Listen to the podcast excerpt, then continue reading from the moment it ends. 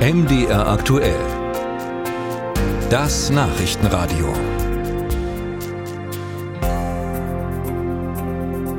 Wenn in jüngster Zeit von Donald Trump die Rede ist, dann hat das in der Regel mit Gerichtsprozessen gegen ihn zu tun. Und so ist das auch in diesem Fall, denn Trump ist in einem Zivilprozess verurteilt worden. Wegen sexuellen Missbrauchs und Verleumdung muss er Millionen Dollar an Schadenersatz zahlen. Zum Fall gibt unser Korrespondent in den USA, Peter Mücke, jetzt Auskunft. Man kann ja bei Trump schon den Überblick so ein bisschen verlieren. Um welchen Fall ging es da jetzt in der Verhandlung? Es geht um einen Vorwurf, den die Ex-Kolumnistin E. Jean Carroll 2019 zum ersten Mal erhoben hat. Demnach soll sie Trump, der damals noch nicht Politiker war, aber in New York eine Immobiliengröße, Mitte der 90er Jahre in der Umkleidekabine eines Luxuskaufhauses in Manhattan vergewaltigt haben. Donald Trump hatte die Vorwürfe immer bestritten und gesagt, dass er Carroll nicht einmal kenne und dass sie gar nicht sein Typ sei. Die Anwälte Carrolls hatten versucht, ihre Vorwürfe mit mehreren Zeuginnen zu untermauern. So haben haben im Laufe des Prozesses zwei Frauen berichtet, dass die Autorinnen ihnen kurz nach dem Vorfall davon erzählt habe. Und zwei weitere Frauen haben der Jury geschildert, dass Trump in ähnlichen Situationen ebenfalls übergriffig geworden sei. Und äh, zu welchem Urteil ist die Jury da gekommen?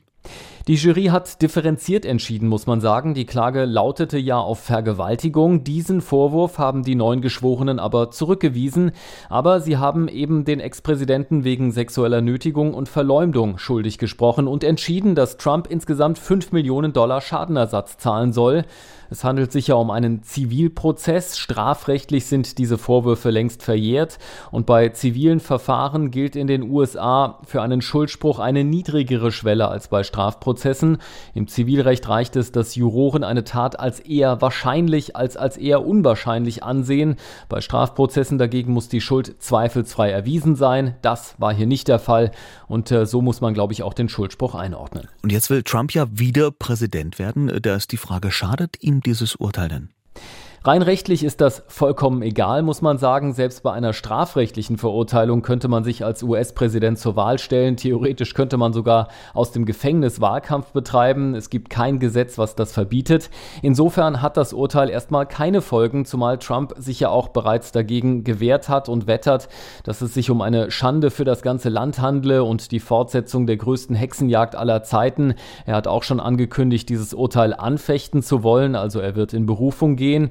Ich glaube, dieses Urteil wird eher dazu führen, dass sich seine Unterstützer noch stärker hinter ihn stellen, sich bestätigt fühlen. Es war ja bereits schon vor einigen Wochen zu beobachten bei der strafrechtlichen Anklage gegen ihn im Zusammenhang mit Schweigegeldzahlungen an zwei Frauen im Vorfeld der Präsidentenwahl 2016.